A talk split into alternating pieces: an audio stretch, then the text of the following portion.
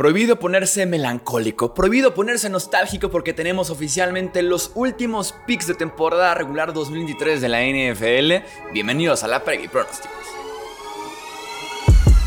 Hablemos de fútbol. Hablemos de fútbol. Noticias, análisis, opinión y debate de la NFL con el estilo de Hablemos de fútbol. ¿Qué tal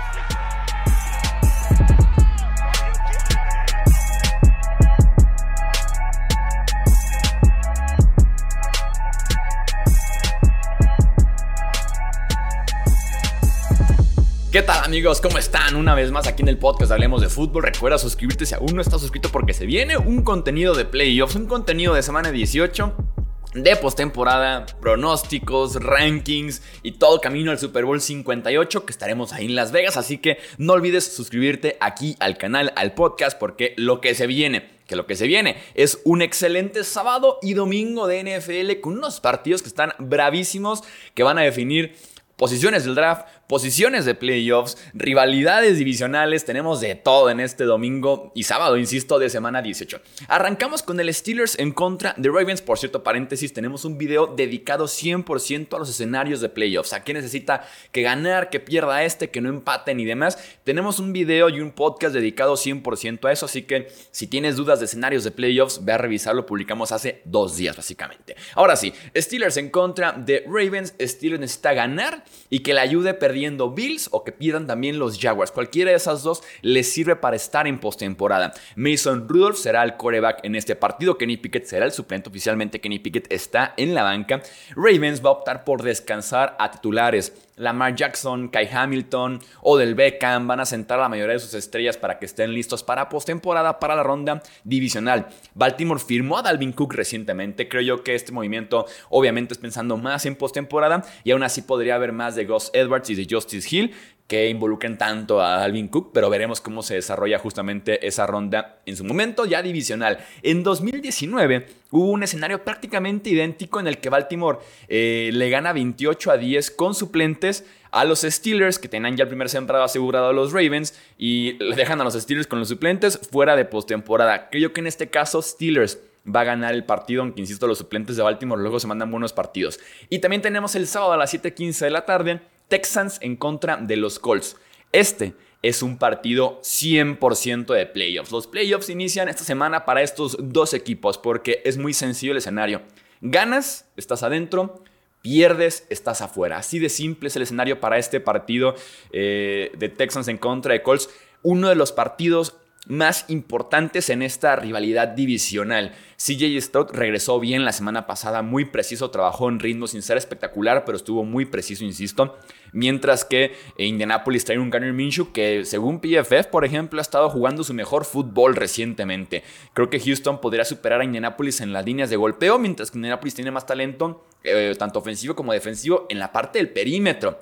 Están jugando en el Lucas Oil Stadium. Los Colts han sido mejores este año como visitantes que como locales, aunque han mejorado jugando en casa. Vamos con los visitantes el sábado, ¿eh? vamos con los Texans, pero este partido es un volado básicamente. Buccaneers en contra de los Panthers. Baker está tocado de las costillas, pero sí va a jugar este partido. Me sorprende que la línea apenas sea de 4 puntos y medio para Tampa Bay. Tampa que la tiene muy sencilla ganas y eres campeón de la, de la, división y se viene otro enfrentamiento en ronda de wildcard entre Filadelfia muy probablemente y Tampa Bay ahí en playoffs como fue hace dos años o tres años creo que ya. Eh, no, si fue hace dos años. Eh, Tampa, no la riegues. Gana este partido en contra de Panthers. No te compliques y gana este partido en contra de Carolina, que ya tiene asegurado el, peor récord de este año. Browns en contra de los Bengals. Eh, otro partido en el que no juegan Joe Flaco y algunos titulares de los Cleveland Browns. Pase lo que pase, Cleveland ya es número 5 en el sembrado de los playoffs. Jeff Driscoll será el coreback para Cleveland en este partido. PJ Walker será el suplente. Driscoll que firmó apenas hace unos días eh, para esta franquicia de los Browns. Así que vamos con los Bengals que no se pelean ya nada, pero que sí van con equipo completo. Vikings en contra de los Lions. Vikings necesita el milagro para los playoffs. Eh, la mala para Vikings es que de momento tenemos la idea, según Dan Campbell, de que los Lions dan con equipo completo. Y Vikings, para que se dé justamente el milagro, eh, tienen que ganar y esperar que pierda Green Bay que pierda Seattle y que pierda alguno de los dos entre Nueva Orleans y Tampa Bay, básicamente. Eh, para Detroit serán número 3, a menos de que en esa semana pierda Cowboys, pierda Eagles y ellos ganen, subirían al número 2. Cualquier otro resultado de que ellos ganen, ellos pierdan, pero Cowboys sí gane, Eagles sí ganen, lo que sea, hace que Detroit esté ya metido en el puesto número 3. A pesar de eso, Dan Campbell dice que sí van titulares. Yo por eso tengo mis dudas porque Detroit realmente no se pelea mucho. O si para el medio tiempo, no sé, Cowboys le va ganando fuerte a Commanders, pues Detroit no tiene ningún incentivo ya para poder ganar en este, este partido, así que hay por aquí ciertas dudas. Vamos con Lions de momento, si es que juegan todos sus titulares. Jets en contra de los Patriots. Los Pats nunca pierden contra los Jets, o pierden muy, muy poco, sobre todo este partido que también es en Gillette Stadium.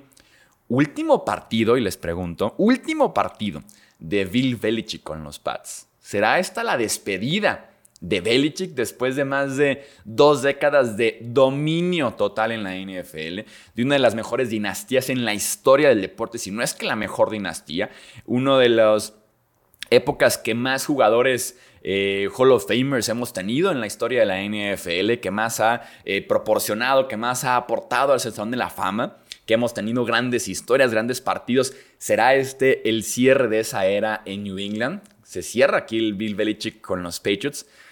Veremos, veremos qué podemos descifrar de los gestos de Belichick antes, durante, después del partido para que nos dé una pista de si, en efecto, este es el final, como diría la canción. Este es el final, aquí termina todo, dice la canción. Eh, para los Pats también tiene implicaciones fuertísimas de play, de, perdón, perdón ya quisieran, de draft este partido. Si pierden, están seguros en el puesto número 3 del draft, tal vez podrían subir incluso al número 2. En el caso de que ganen, se podrían ir como hasta el 6 o el 7, entonces entra aquí el debate de qué es mejor, si perder el draft, si despedir tal vez a Belichick con victorias, si ganarle a tu rival divisional, último partido en casa, entra por ahí el debate. Yo siempre voy a hacer de la idea de estos tipos de partidos, ya mejor piérdelos y el draft te puede salir muy caro esas 3-4 posiciones. Eh, Atlanta en contra de Saints, otro partido de playoffs, porque a pesar de que ambos requieren de ayuda, la ayuda no es como tan descabellada, creo yo, y ambos van a salir sin duda alguna a buscar hacer por lo menos su parte. Alvin Kamara se ha tocado del tobillo, el corredor de los eh, Saints, que Nuevo Orleans ha encontrado recursos distintos para mover el balón anotar, sobre todo en zona roja, esos recursos distintos. Se llama Derek Carr jugando mejor. Tiene por ahí 10 touchdowns y nada más dos intercepciones en el último mes de campaña. Mientras que los Falcons andan dando pena en el sentido de andan viendo si Taylor Heineke se puede recuperar una lesión en el tobillo para que él sea el que juegue este partido, ya no tener que ver más a Desmond Reader, a pesar de que Heineke viene de lanzar tres intercepciones en contra de los Bears y que entró Reader y de todos modos lanzó otra intercepción. Me pregunto si una derrota fea, porque tenemos los reportes de que ambos head coaches aquí están relativamente seguros. Arthur Smith con los Falcons, Dennis Allen con los Saints. Y sí, están en la pelea por la división. Todavía pueden ser campeones de la división. El tema aquí es, si una derrota se da muy fea, muy estrepitosa, podría ser por ahí algún cambio de escenario en el que no, no, siga ni Smith ni Allen. Vamos viendo cómo se desarrollan los días después de este partido. Eso sí, ambos necesitan ganar y esperar de cierta ayuda. Ambos para ganar la división tienen que ganar su partido y que Tampa pierda. Eso es muy simple. Tampa se ve un poquito complicado que pierda en contra de los Panthers. Para ser comodines Falcons ya no aspira. Para ser comodines los Saints sí aspiran. Falta que pierda Green Bay y que pierda Seattle. Eh, seguimos, vamos con los Saints en este partido. Jaguars en contra de los Titans. Hablando de cerrar ciclos. Derrick Henry probablemente juega su último partido con los Tennessee Titans. Es agente libre y siento que no hay interés de la franquicia de continuar ya con esa relación. Así que podría ser el último partido de Derrick Henry que nos entregó grandes momentos, grandes acarreos, callando muchas bocas, incluyendo la mía. Eh, en esta época que tuvo en Tennessee muy, pero muy exitosa. Así que podría ser último partido para Derrick Henry, último partido para Ryan Tannehill, también como quarterback de Tennessee, porque está lesionado Will Levis. Y me pregunto también último partido para Mike Vrabel. Creo que no va a ser despedido. Es un gran coach, Mike Vrabel, pero si no ve mucho proyecto en Tennessee, si no le convence tal vez Will Levis, ¿será que puede buscar su salida de, Tennessee, que quiera seguir ganando, que aspire a un puesto con Chargers, con Pats, en el que se sienta como más identificado, o en el que se sienta que tiene más chances de ganar un nuevo reto a la Sean Payton, no sé? Vamos viendo. Eh, Jaguars la tiene muy sencilla. Jaguars gana y es campeón de la división. Eh, Trevor Lawrence limitado. Van a ver antes del partido cómo se siente para tomar finalmente la decisión. Creo que sí va a jugar Trevor Lawrence. El over-under está en 40 puntos porque la defensiva de Jacksonville viene de blanquear a los Panthers. Josh Allen tiene 16 capturas y media de quarterback, nuevo récord de la franquicia Jacksonville y se puede aprovechar para sumar a ese récord en contra de esta pobre línea ofensiva de los Tennessee Titans. Seahawks en contra de Cardinals. Seahawks gana y Green Bay pierde y están adentro. Aquí la pregunta es, ¿Seahawks ganará en contra de Arizona? La ofensiva de Cards viene de hacer cuatro touchdowns en la segunda mitad en contra de Filadelfia. Y déjenme decirles que la defensiva de Seahawks también es bastante, bastante endeble como la de Filadelfia. Gino Smith va por un bono. Si Seattle clasifica a playoffs, cobra 2 millones de dólares. Y también va por su futuro, ¿eh? porque creo, creo yo que aquí si pierde Seattle, eh, se podrían plantear el vamos buscando este off-season un reemplazo de Gino, que si bien lo tenemos bajo contrato, contrato incluso barato y accesible y demás, creo que podrían incluso decir, es momento de ver un upgrade, ¿no? Estamos bien, pero queremos estar mejor todavía. Este partido está muy difícil. Voy con Seahawks, pero creo que Cardinals podría fácilmente ganarle a Seattle. Chiefs en contra de Chargers. Kansas City que tendrá una semana de descanso básicamente aquí porque van a sentar también a, titulares. Eh, una semana de descanso que tanto bien les ha hecho en los últimos playoffs. Blaine Gabbert es quien va a iniciar este partido con los Chiefs y confía más en Blaine Gabbert que en lo que sea que puedan montar los Chargers. Eh, Chargers que podría ser también un partido de despedida para algunos como Austin Eckler por ejemplo que creo que no va a continuar ya con la franquicia de Los Ángeles. Broncos en contra de los Raiders. Partido clave para Antonio Pierce. En casa, rival divisional, su récord actual es de 4 ganados, 4 perdidos, una victoria lo pondría por arriba de 500 en su interinato, mientras que en la semana tanto Davante Adams como Max Crosby dijeron, nos gusta eh, Antonio Pierce, ojalá se quede, tiene el liderazgo, tiene al vestidor detrás de él, vamos viendo si cometen o no cometen el mismo error que con Rich Bisaccia en su momento, que los mete como interino a postemporada y de todos modos lo dejan ir, ¿no? Y que no funciona para nada el experimento de Josh McDaniels. Entonces vamos viendo. También podrá ser último partido para Josh Jacobs con los Raiders, mientras que para Sean Payton cerrar con saldo positivo en ese, primer año que se viene un offseason en Denver, de sacar cuentas, de ver quién se queda, quién se va, qué te comes de dinero muerto, qué puedes cambiar, vamos viendo qué pasa. Eh, vamos con los Raiders. Bears en contra de los Packers. Si Packers gana, está dentro. Lambeau Field, rival divisional, tienen que ganar este partido para poder estar en postemporada. No dependen de nadie.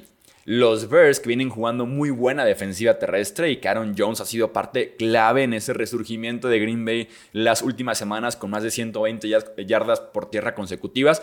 Vamos viendo si lo puede hacer en contra de esta muy buena defensiva terrestre que es la de los Chicago Bears. Para Green Bay probablemente el regreso de Christian Watson, lo cual suma un montón para el desarrollo de Jordan Love, que está jugando un muy buen nivel también en los últimos 15, 20 días jugando un buen nivel Jordan Love.